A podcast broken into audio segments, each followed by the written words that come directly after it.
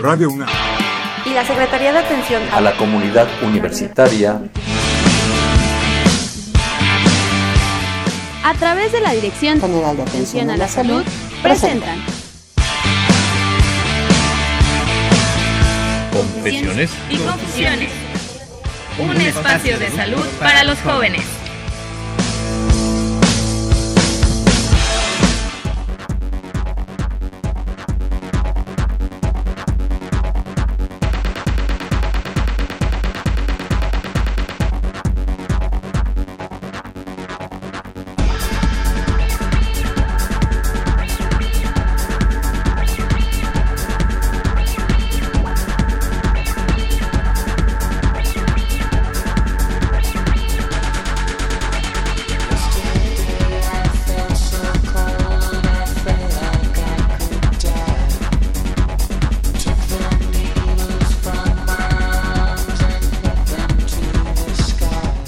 Amigos, muy buenas tardes, bienvenidos a una emisión más de su programa Confesiones y Confusiones. Para mí es un gusto poder estar con, con ustedes en un sabadito más, en un sábado rico, no tan frío como en otras ocasiones, pero aquí estamos, justamente iniciando el tema de hoy. Hoy vamos a hablar de un tema muy importante que es VIH, SIDA y adicciones.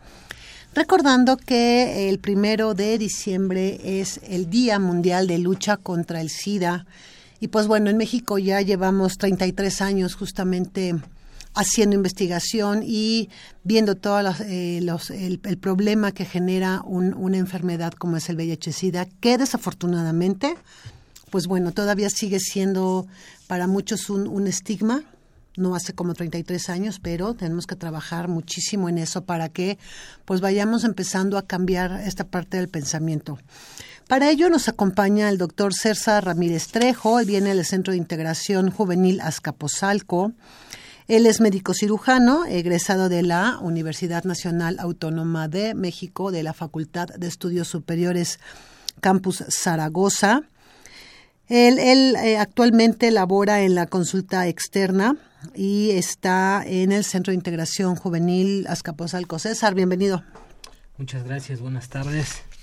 Pues sí, efectivamente vamos a trabajar con ustedes hoy el tema de VIH-Sida en relación con, con, las adicciones. Y bueno, es una enfermedad que ha incrementado eh, pues los portadores de VIH y algo que me llama mucho la atención y que en algún momento dado trabajamos en otro lugar son aquellos riesgos que está presentando nuestra principal población, que es la juvenil. Entonces tenemos que ir atacando un poquito sobre la prevención, si no es que poco es bastante, para que nuestra población joven pues tenga presente cómo debe de cuidarse para evitar el ser contagiado de VIH. Y bueno, como cada año también ONUCIDA, que es la responsable a nivel mundial eh, de poder establecer todas las políticas públicas, cada año ellos sacan una, un lema, un, una campaña justamente para trabajar durante todo el año lo que es la lucha contra el SIDA. Y este año la, el lema es levantemos las manos por la prevención de VIH y SIDA. Y ahora su campaña va mucho justamente a empezar a promover el uso del condón, que eso es algo también muy importante. ¿no? Ok, eh, sí. Eh, desafortunadamente hemos dado mucho, mucha información sobre el uso de métodos anticonceptivos el, el, uso del dispositivo intrauterino, el parche, el implante, pero se ha hablado muy poco sobre el uso de preservativo, que es un método de barrera. Entonces, la mayoría de nuestra población juvenil ya opta por aplicarse el, el, el implante o el dispositivo intrauterino y dejamos a un lado el más importante, que es el único que nos va a prevenir de alguna infección de transmisión sexual y es el preservativo.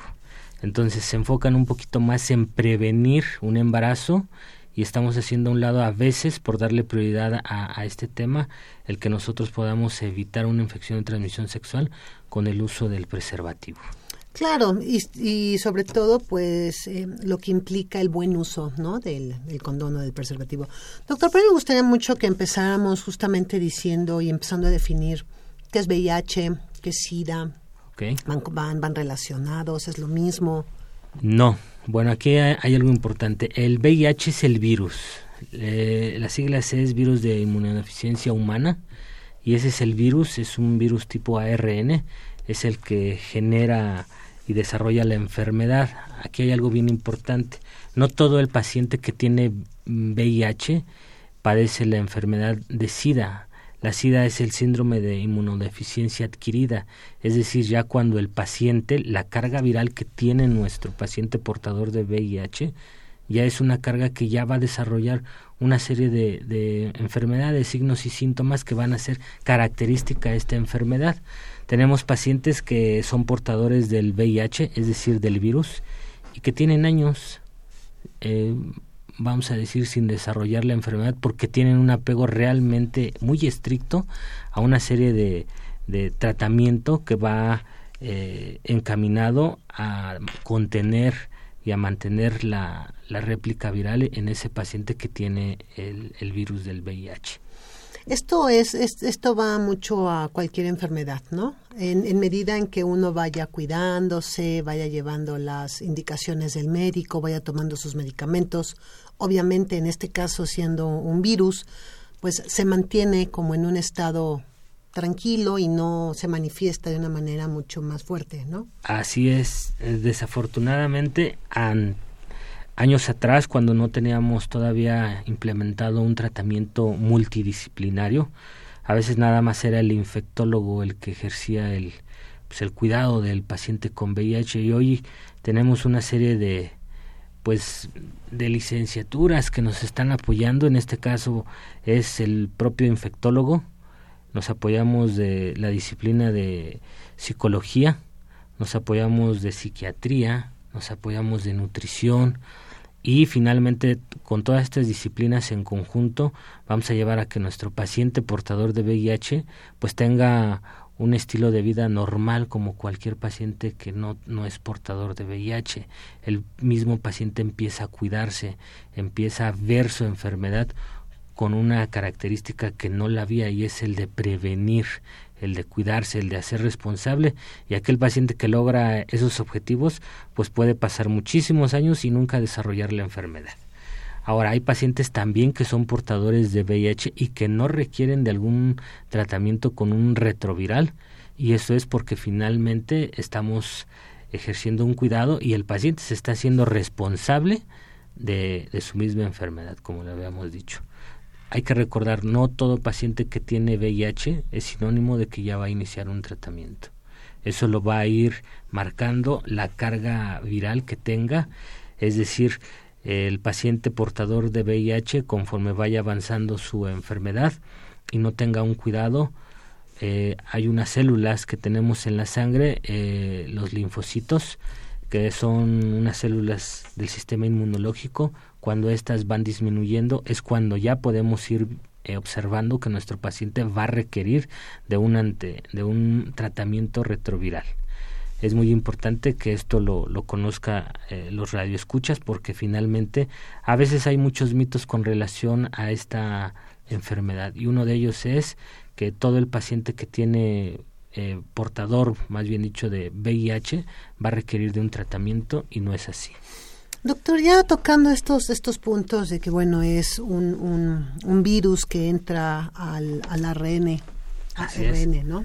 Sí. Este, que obviamente em, llega al sistema inmunológico y obviamente ataca eh, las células que están sanas. ¿Cómo actúa? ¿Cómo es cómo entra el virus al, al, al organismo y cómo actúa para que realmente empiece a replicarse y tenga este, este, esta connotación para que sea pues tan fuerte y que además en un momento empecemos a manifestarlo. Una forma sencilla de explicarlo es la vía de administración. La vía de administración es mediante eh, torrente sanguíneo, es decir, si yo recibo una transfusión o yo eh, me pincho con una aguja e, inmediatamente este, la otra persona que era portadora igual se pincha, pues ya adquirió el, virus. Eh, por la transfusión, si a mí me, me, van a dar una transfusión sanguínea y en esa sangre que yo voy a recibir eh, viene el virus, pues también me voy a ser portador del virus. Y aquí lo, lo principal, ya que el virus entra en mi organismo, en mi circulación, en mi torrente sanguíneo, va a empezar una serie de cambios, va a haber un periodo de ventana. Yo ahorita adquiero el virus, pero no se va a hacer visible por la carga viral hasta pasar un periodo de ventana de aproximadamente tres meses. Después de que ya adquirió el virus y ya se hace visible ese virus, lo podemos identificar porque el virus se va replicando, es un virus ARN y este virus lo que va a hacer es disminuir o afectar el sistema inmunológico.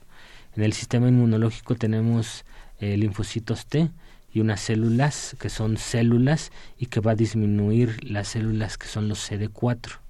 Conforme vaya disminuyendo y vaya afectando los linfocitos T, mientras menos linfocitos T, eh, mi sistema inmunológico se va a hacer más vulnerable a cualquier infección. Hay que recordar eh, el virus de VIH, cuando ya tenemos una carga de CD4 menor, vamos a darle unos 300, 240 o menos de 200, ya podemos hablar de que ya es un paciente que debe de recibir un tratamiento con un retroviral. ¿Por qué?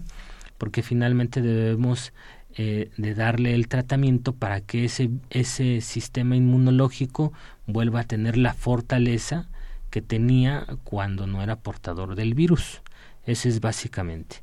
Ahora, lo habíamos comentado en un principio, los pacientes que tienen el virus, eh, conforme vayan disminuyendo, vaya afectando su sistema inmunológico, precisamente vamos a dar el tratamiento para que no haya una falla sistémica, es decir, nuestro paciente no vaya eh, adquirir alguna infección desde un cuadro gripal y finalmente ese virus por el cuadro gripal lo vaya a matar.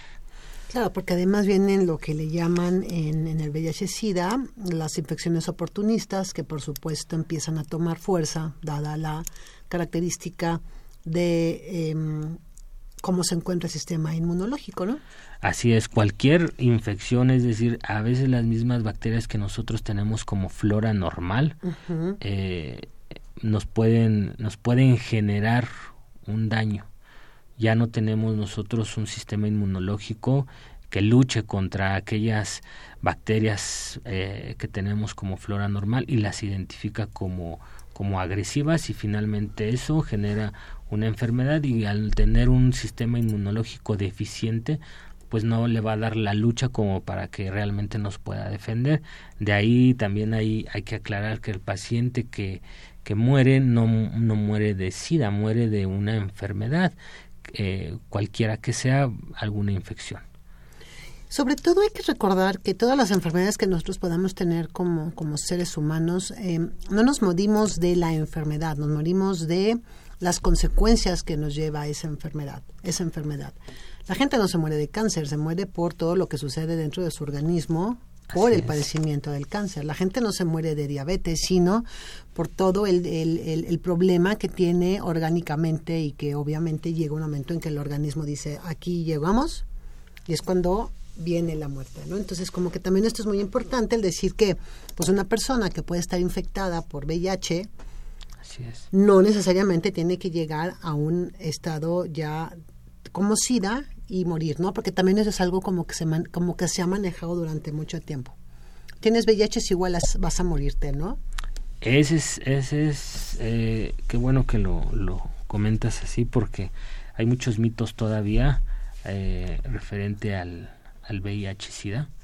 Entonces, todavía hay gente que, por ejemplo, nos enteramos o nos hace ver el mismo paciente que es portador de VIH y como que tenemos cierta desconfianza de saludarlo de mano, de beso, o si va al baño, de besarlo, de abrazarlo, o va al baño y, este, yo no quiero entrar, busco otro baño. Entonces, todavía hay mitos y, y, sí, desafortunadamente es algo que todavía no podemos cambiar o erradicar en su totalidad.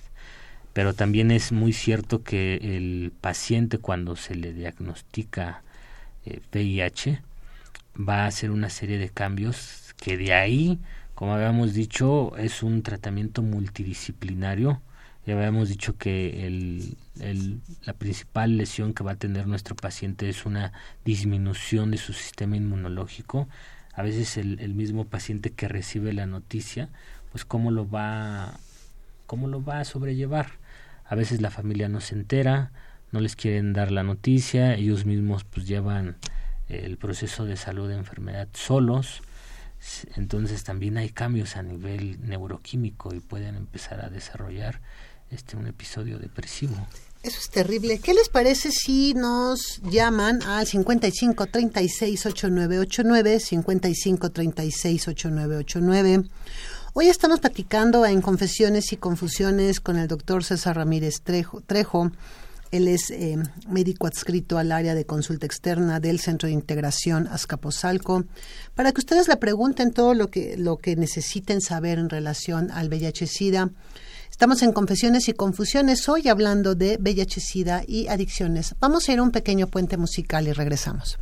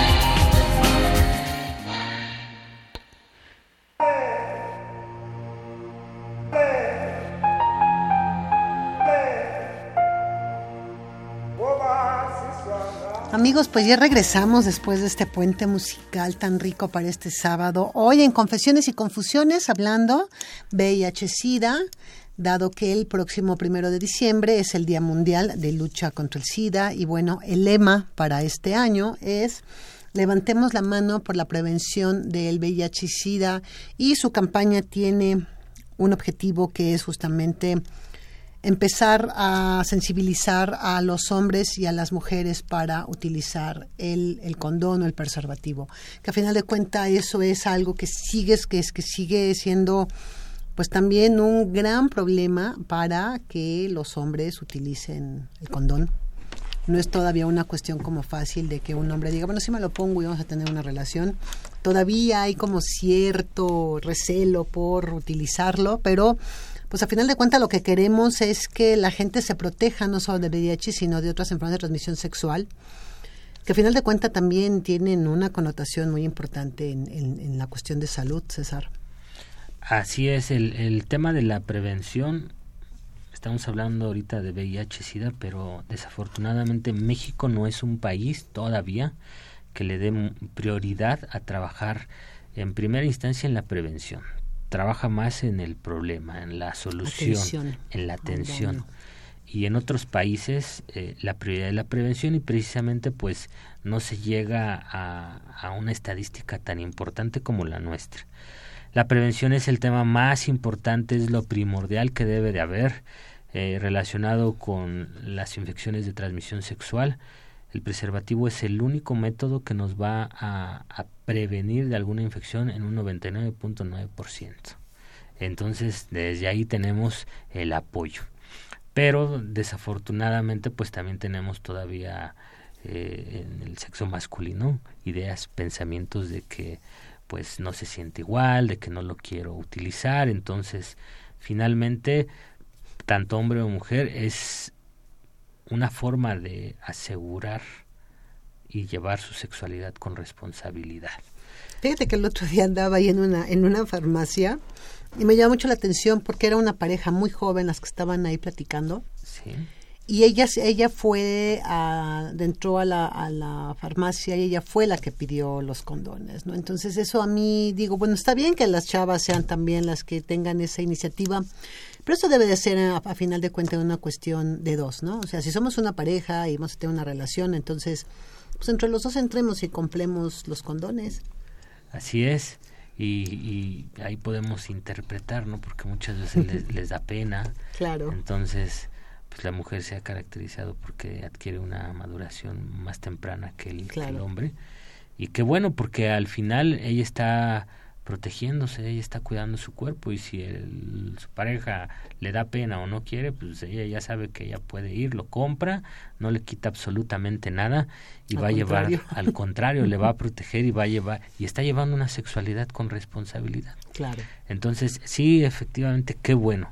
Y, y, este, y por otro lado también eh, comentarles que, que, bueno, los preservativos los tenemos al alcance de la mano en cualquier centro de salud y son gratuitos además y efectivos al 100% porque también hemos recibido comentarios de que a veces no hay dinero para un preservativo o que no lo, no lo saben utilizar y en los centros de salud ahí pueden tener el apoyo desde que les enseñen o los adiestren a cómo colocarse el preservativo, tanto hombres como mujeres, y pueden recibir una dotación donde pueden ir las veces que sean y es totalmente gratuito, aunque sean menores de edad. ¿eh? Sí, claro. Sí, porque al final de cuentas también son los que inician, entonces hay que hay que proteger a esas a esos jóvenes para que justamente sean responsables y tengan una cultura de prevención y que aunque pues empiecen vida sexual muy jóvenes, por lo menos sepan que hay una protección y que no les va a pasar nada. Así es. Y bueno, tocando un poquito el tema también de VIH relacionado con adicciones, bueno, hemos visto que en nuestra población, sobre todo en, en jóvenes, en adolescentes, pues se recurren a ciertas drogas. Anteriormente pensábamos que una forma de adquirir el VIH era mediante el uso de jeringas, ¿no? Entonces, con el uso de heroína. Y sí es cierto, zonas fronterizas, este, el intercambio, el uso de heroína y comparten las agujas es la principal eh, fuente de transmisión eh, del VIH, pero también hay sustancias, hay drogas como es el alcohol, el simple alcohol, donde a veces abusamos del alcohol y entonces alteramos nuestro juicio, estamos sedados, no estamos de forma consciente y a veces tenemos una relación sexual sin protección o casual, que ya desde ahí empezamos con problemas. Yo me perdón, yo, yo me acuerdo mucho de una película que hubo hace tiempo, hace unos 15 años más o menos, que se llamó Kids. Okay. Y justamente esa película es una película que hacen, es un es independiente, la, la, elaboran los mismos actores que salen en la película.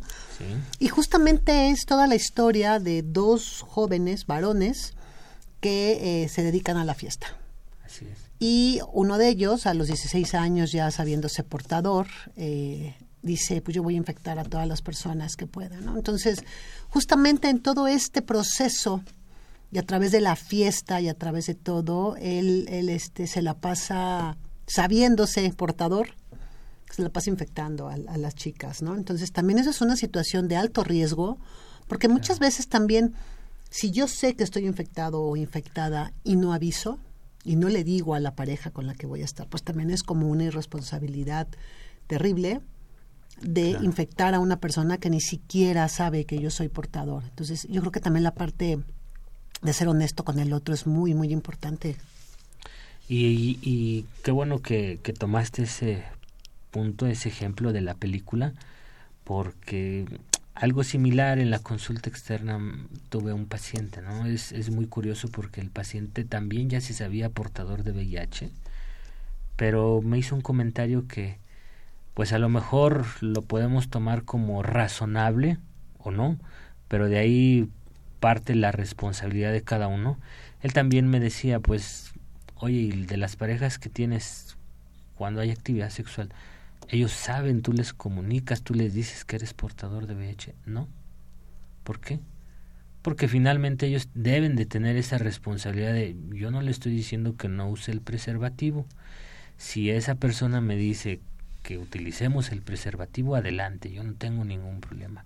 Entonces me gustó el planteamiento, por ahí debo de tener inclusive la grabación, porque también eh, es cierto, ¿no? El paciente es portador y él dice, pues yo me cuido, yo voy a utilizar el preservativo y si a veces no lo quiero utilizar, pues yo sé los riesgos que puedo tener porque finalmente ya tengo este el virus. La otra persona obviamente no lo sabe, pero hizo un comentario, dijo, si tuvo relaciones conmigo tan fácilmente, ¿no cree que lo haya tenido con otros jóvenes? O, o, o, si esta vez no se cuidó, ¿cuál sería la garantía de que en las otras no se haya cuidado? Y ahí hay parejas que ha tenido donde sí, sí me hizo el comentario, este, pues vamos a tener relaciones, pero yo con el preservativo y si quieren. Entonces, eso me generó eh, muchas dudas y claro, desde la otra persona, desde la misma persona, uno propio cuando va a tener relaciones, hombre o mujer, debe de, de ver su sexualidad con responsabilidad, porque nunca sabemos si la persona con la que vamos a estar es portadora o no. Hay algo que yo les digo siempre a mis pacientes, inclusive los padres. La persona con la que yo vaya a tener relaciones sexuales, yo me imagino que es portadora de VIH. Entonces tengo que cuidarme. Porque no me puedo yo confiar en si sí o, si no.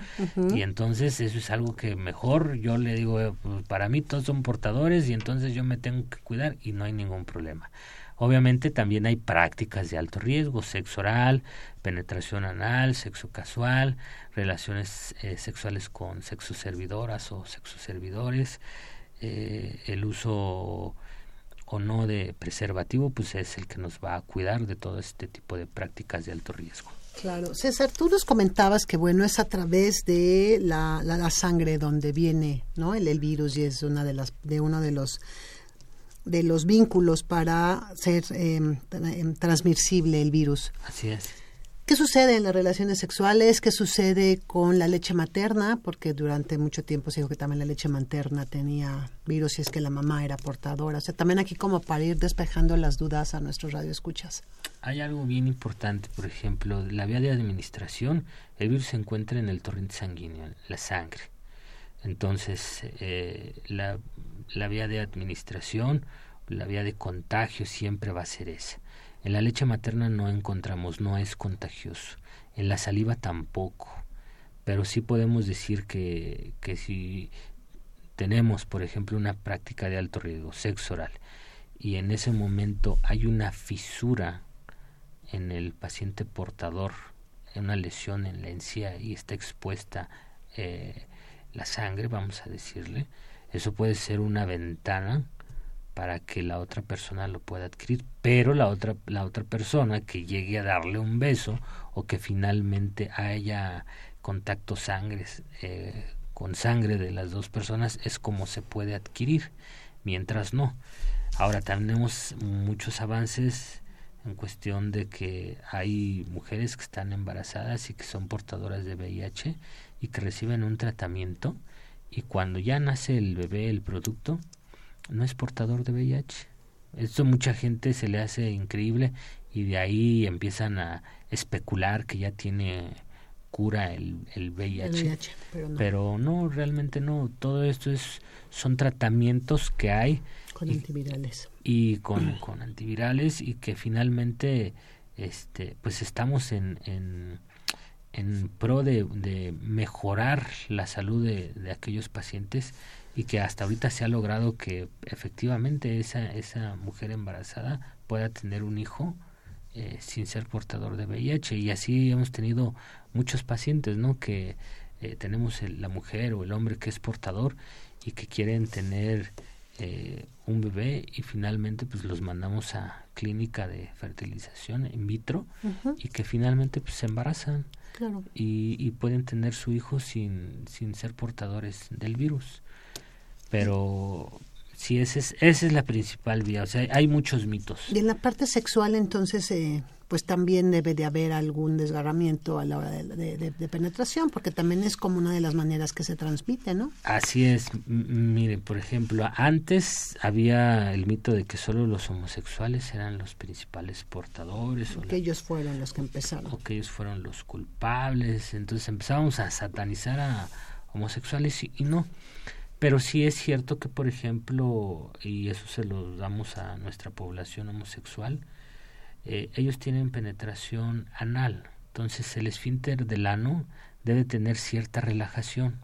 De ahí, de ahí también hemos encontrado, nosotros que nos dedicamos a las adicciones, que los homosexuales recurren a un tipo de droga que son los poppers, en donde hay una dilatación del músculo del esfínter del ano y obviamente esto va a generar mm, menos dolor y por otro lado este menos presión.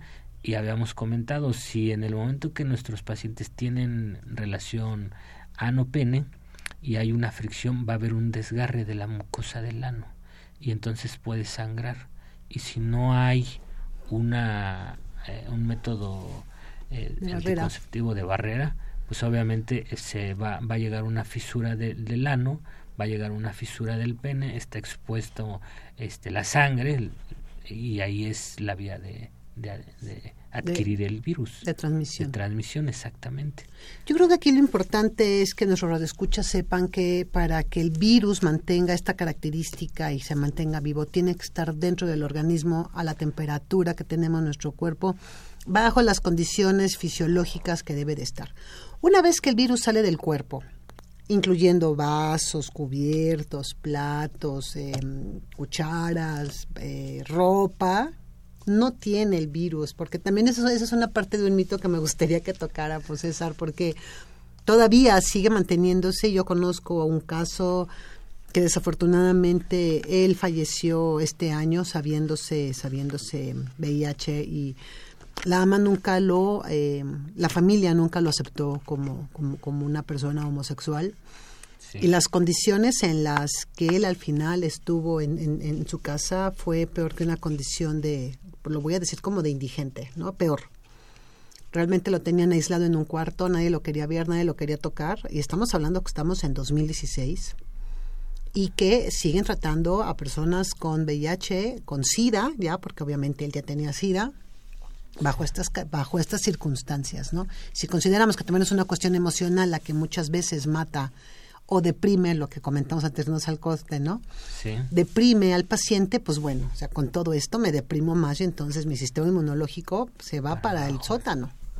Exactamente, de ahí partimos en que el, el, paciente que recibe el diagnóstico de VIH debe de recibir un tratamiento multidisciplinario cuando tocamos el área de psicología, obviamente nuestro paciente va a recibir una terapia psicológica individual.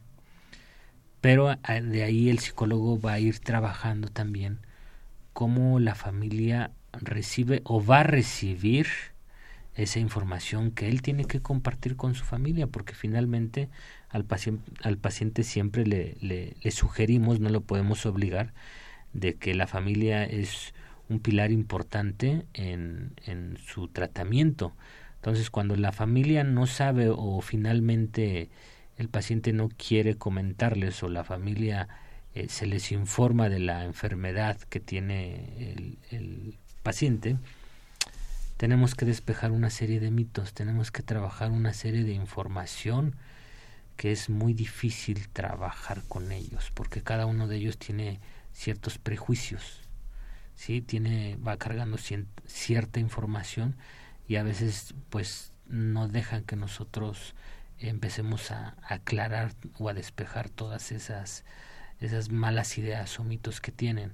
Efectivamente el virus del, del VIH es un virus que es lábil al, al, oxígeno, al medio ambiente, está en, en, el torrente sanguíneo y finalmente si está expuesto a la intemperie, pues no va a estar vivo. En ese momento eh, se neutraliza, se muere y, y, no pasa nada, no puede infectarse.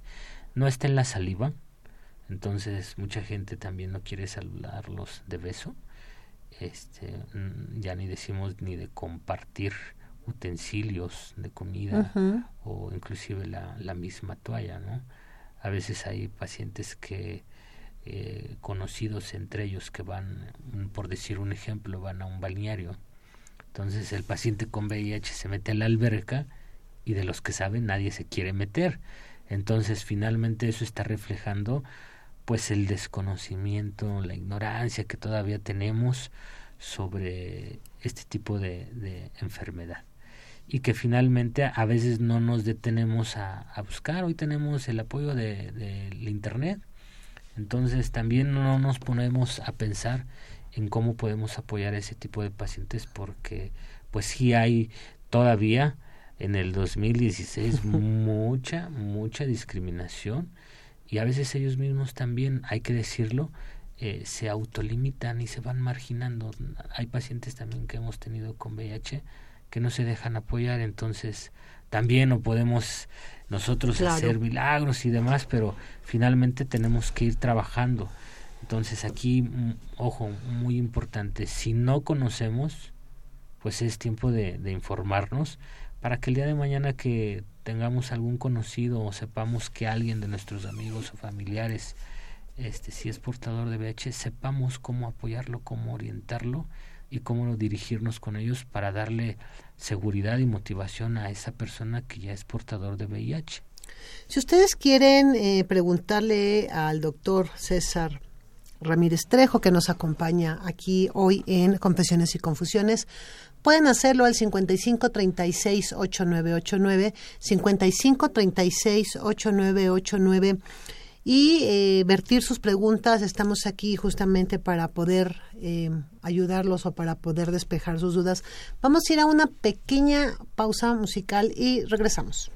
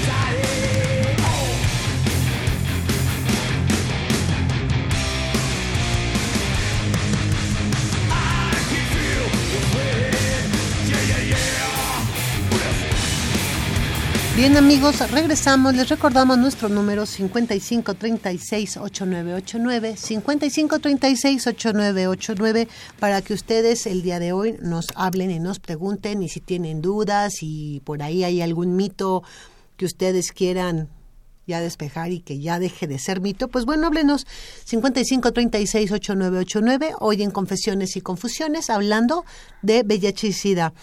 Em, fíjense que el día de, ayer justamente fue el día, de, el día Nacional de Detección de VIH y SIDA.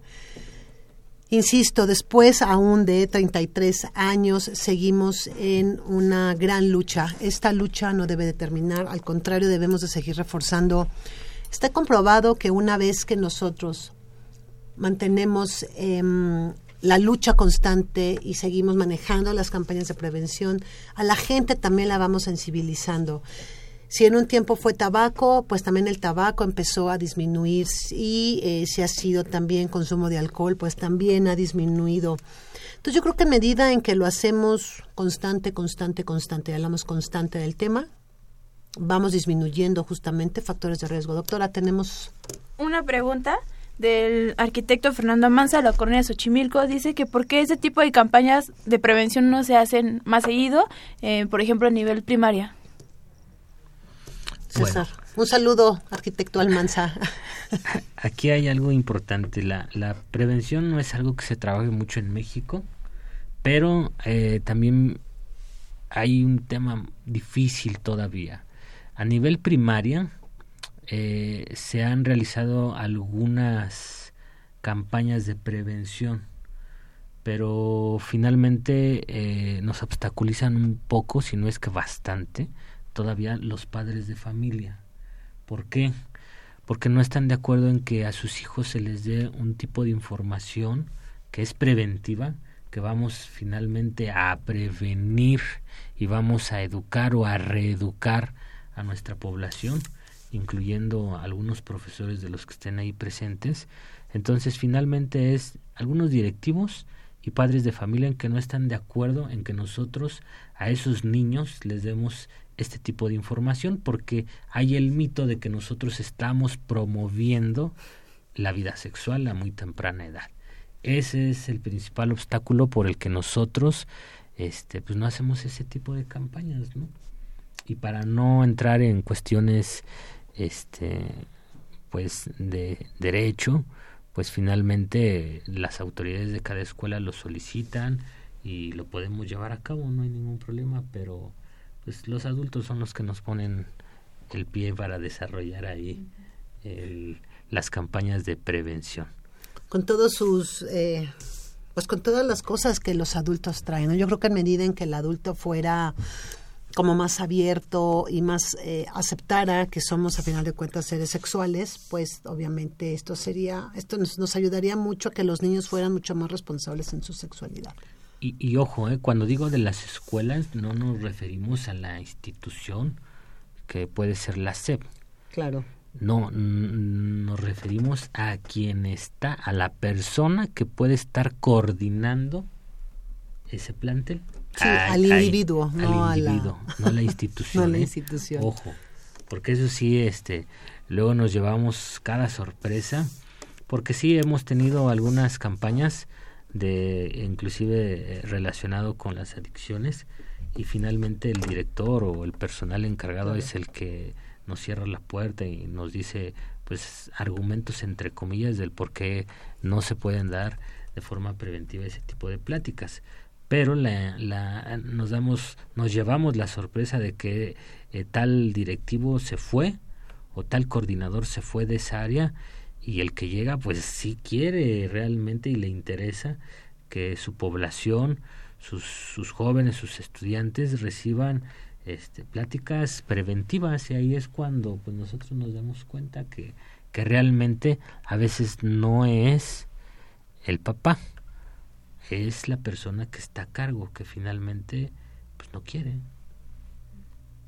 ¿Sí? Entonces, espero que al, al, arquitecto le haya este eh, servido la respuesta de que nosotros damos cualquier tipo de, de, prevención a cualquier nivel eh, pero finalmente las autoridades y los padres de familia son los que nos obstaculizan el llevar a cabo ese tipo de información preventiva. Claro, 55 36 8989, nuestro número en el día de hoy, Confesiones y Confusiones. Doctor, me gustaría mucho que empezáramos cerrando ya el, el programa justamente con esta parte que, que hablábamos de adicciones, SIDA y adicciones, eh, ¿existe alguna correlación? Lo hemos comentado. Sí. Y obviamente hemos también dicho por qué aumenta el riesgo de, de infección por consumo de sustancias, ¿no? Así es, entonces eh, habíamos comentado que eh, la principal sustancia que a veces teníamos presente como el riesgo es el uso de heroína porque es intravenoso, entonces el compartir las jeringas, habíamos dicho, es, es una, un factor de riesgo, es una vía de contagio, pero también mm, el simple hecho de eh, consumir bebidas alcohólicas y a veces el, el no llevar o el beber de forma moderada y, y el tener, el llegar a un estado de embriaguez en donde no hay conciencia, pues la misma persona que llega a ese estado, hombre o mujer, pues va a tener relaciones sexuales, ¿no? Se despierta y, pues está en un hotel, no sabe qué pasó y, y, finalmente, pues obviamente no hubo esa medida preventiva de uso de preservativo y pues ese es un factor de riesgo. La otra, eh, hay otro tipo de sustancias de las cuales tenemos que decirlo, la delincuencia recurre a ella y son, son pues algunas drogas que sedan sedan a las a los jóvenes porque afecta principalmente a jóvenes mujeres. Entonces lo sedan y finalmente pues llega el acto sexual. Y sobre todo eh, pues con esta situación en donde los chicos no miden todavía el riesgo creen por lo mismo que lo platicamos la semana pasada aquí por esta falta todavía de maduración del lóbulo frontal donde manejan donde manejamos todas las emociones pues es todavía como esta parte en donde pues no tengo una conciencia determinada, ¿no? Con una toma de decisiones la más adecuada, entonces digo, pues no va a pasar nada. Y si eso le unamos que consumo alcohol o que consumo alguna otra droga, pues obviamente eh, me pasa que no tomo conciencia del riesgo. Así es, entonces e, esos jóvenes y adultos, ¿eh? tenemos que decirlo, pero impacta más eh, en los jóvenes. Eh, ellos van adquiriendo falsos conocimientos sobre algunas sustancias y empiezan a utilizarlas. Entonces tenemos al, al, al paciente, al, al usuario de, de, drogas, que le comparte al, al otro compañerito donde, ah, pues mira, está tal droga, se llama poppers, este, vas a tener relaciones super placenteras. Exactamente, y le dan una serie de atributos que finalmente pues la otra persona pues ya tiene la idea y mínimo lo va a querer probar para ver si es cierto o no. Claro, claro. Dicen que como la curiosidad mató al gato, ¿no? Así es. Ya acá no lo mató, pero sí lo infectó. Doctora. Hola, buenas tardes. Bueno, tenemos una pregunta. Eh, ¿Cuál es el determinante para que en una pareja de varones uno presente VIH y el otro no? Ok, pues mira. Buena pregunta. Eh, el determinante para que nosotros podamos decir que ya un, una persona es portadora de VIH, tenemos las pruebas. Hay una prueba bien sencilla que es la prueba rápida de detección de VIH, que es así como la prueba de, del glucómetro de glucosa, pinchar el dedo, se extrae una muestra de sangre y se coloca el, catalizador o el reactivo y finalmente ahí nos da el resultado si esa persona es portadora o no del VIH. Posteriormente se tendrán que hacer pruebas confirmatorias desde el ISA Western Blot, pero también viene algo, habíamos dicho, y hay un periodo de ventana. Yo ahorita puedo adquirir el virus y me hago la prueba y salgo negativo, pero yo sé a lo mejor la persona con la que tuve relaciones sexuales me dijo que es portadora de VIH. Entonces tengo que tener presente que si ahorita salí negativo no quiere decir que no lo haya adquirido. Tenemos que contemplar ese periodo de ventana y hacer repetirme la prueba en tres meses. Si sale positiva, pues ya es confirmado. Y ahí no hay vuelta de hoja. O sea, el hecho de que salga positivo ya es confirmatorio con las pruebas de Lisa de Western y nada más. Ahora también hay otro mito y este es muy importante. Si yo soy portador de VIH y en el momento que ya estoy en el a punto del acto sexual y me dice mi pareja, yo soy portadora de VIH, pues no pasa nada. Si yo me pongo el preservativo y tengo las medidas de prevención, puedo tener una vida sexual. Tenemos parejas este, casados, hombre, mujer, hombre, hombre, donde uno es portador y el otro no, pero tienen una serie de, de cuidados anteponiendo siempre el preservativo y no adquieren el, el virus. Entonces, esa sería la, la respuesta a tu pregunta. Sobre todo también hay que considerar que si uno quiere hacerse la prueba de VIH, pues bueno, tiene que tener eh, determinadas características para poder hacerlo. Si yo sé que soy una persona de alto riesgo, que tengo múltiples parejas sexuales, que no me he cuidado, que soy usuaria de drogas eh, este, intravenosa, intravenosa eh, pues obviamente soy una, una persona de alto riesgo para que mis pruebas puedan salir con la mejor veracidad, pues debo justamente de no tener relaciones sexuales en tres meses. Esperar justamente este tiempo, obviamente no utilizar ninguna droga intravenosa y son características que nos van pidiendo para poder eh, sacarnos estas pruebas y que sea justamente un resultado pues real y no sean los falsos positivos que le llaman 55 36 8989 55 36 8989 nuestro número aquí en Confesiones y Confusiones. Yo sí quiero darles eh, dos números telefónicos. Primero es el, del Centro Nacional para la Prevención y Control del VIH-Sida, Sencida, antes Conacida, y ustedes pueden marcar al 5207 4077 5207 4077 y si usted habla del interior de la Ciudad de México, es decir, en la República Mexicana, puede usted llamar al 01800 71 208 86 01800 71 208-86. Y hay otra clínica también que se dedica y que ha estado durante mucho tiempo también, no solo para atender a las personas con VIH y SIDA, que es la clínica Condesa. Ellos también se han dedicado durante mucho tiempo al trabajo de prevención, de dar pláticas. También ustedes pueden hablar a la clínica al 5515 8311 5515 8311 y en estos dos espacios eh, los pueden atender en caso de que hablen del interior de la República Mexicana, pues bueno, también ellos les podrán decir a qué lugares pueden acercarse, también si hay alguna clínica especializada en el estado que ustedes están. Y pues bueno, desafortunadamente el tiempo nos empieza a comer, César. Yo no sé qué pasa en este Confesiones y Confusiones. César, ¿qué, qué, podríamos decir en cuestión de prevención?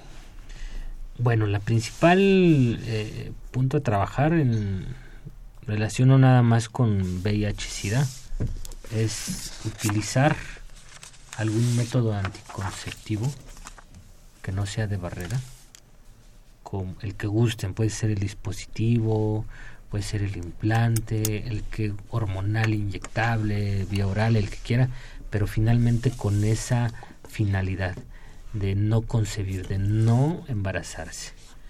Y el que no debe de faltar es el método de barrera, que es el preservativo. Este además de, de, protegernos y de darnos eh, también la opción de no adquirir un embarazo, es el único que nos va a asegurar el no adquirir una infección de transmisión sexual. Entonces, la conclusión sería, tengan la vida sexual que quieran, siempre y cuando con responsabilidad. Yo les sugiero siempre tener en cualquier relación sexual el método de barrera que es el preservativo. Y si no quieren embarazarse pueden reforzar con algún método anticonceptivo.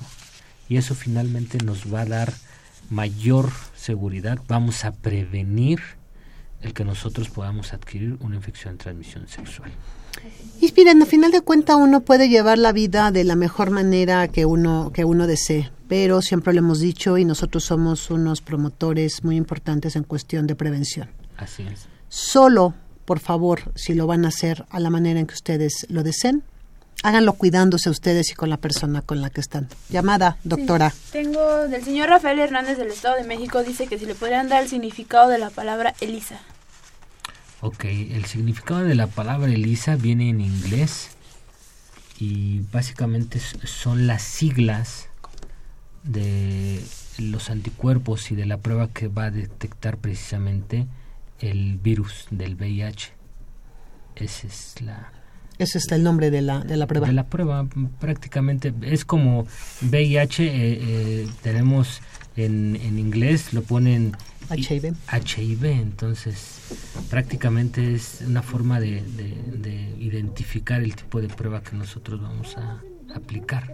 Sobre todo acuérdense que se hace una primera, que es la Western Blot, es nada más para ver que sea realmente yo traiga la carga viral. Si esa sale positiva, entonces se aplica la segunda, como bien lo dijo ya el doctor, que es la prueba de Lisa. Y esa es la confirmatoria en donde me dicen que sí, efectivamente, mi cuerpo trae carga con VIH. Así es. Aunque también hay que recordar, las pruebas rápida de detección de VIH tienen un 99.9%, o sea, sí tienen un alto porcentaje de, de ser efectivas, pero por normatividad, porque así nos lo marcan nuestras guías, tenemos que aplicar la confirmatoria que es Western Blot y ELISA. Claro, yo quiero agradecer, por supuesto, eh, siempre eh, el apoyo que nos da la maestra Carmen Fernández Cáceres, directora general de los Centros de Integración, por permitir siempre que tengamos programas de esta calidad y en este caso, obviamente, agradecer al doctor César Ramírez Trejo. César, qué gusto que estés con nosotros. Al contrario, gracias por la invitación. Agradezco eh, la participación en este espacio y esperamos vernos después en otro espacio Por supuesto, invitadísimo, César. Muchas gracias. Quiero agradecer también a licenciado Cuauhtémoc Solís, a Crescencio Suárez por siempre apoyarnos en los controles técnicos, al señor de la voz bonita, Jesús Ruiz Montaño, a continuidad a nuestro querido Juan Carlos y por supuesto pues invitarlos al próximo Confesiones y Confusiones donde estaremos celebrando ya 20 años al aire gracias a ustedes, gracias al público que nos ha mantenido durante todo este tiempo. Se dice fácil, pero pues ya es un largo camino recorrido en el radio. Agradecer, por supuesto, a la enfermera Adriana Torres Martínez, que fue una de nuestras em, personas que estuvo contestando sus, ya, sus llamadas, y a la odontóloga Ana Victoria Cristóbal Arellano por haber estado justamente también en la línea telefónica. Soy Itzel Hernández, es un gusto poder haber estado con ustedes hoy en Confesiones y Confusiones. Nos escuchamos el próximo sábado, cuídense, disfruten su fin de semana, sábado rico y pues diviértanse. Muchísimas gracias, hasta luego.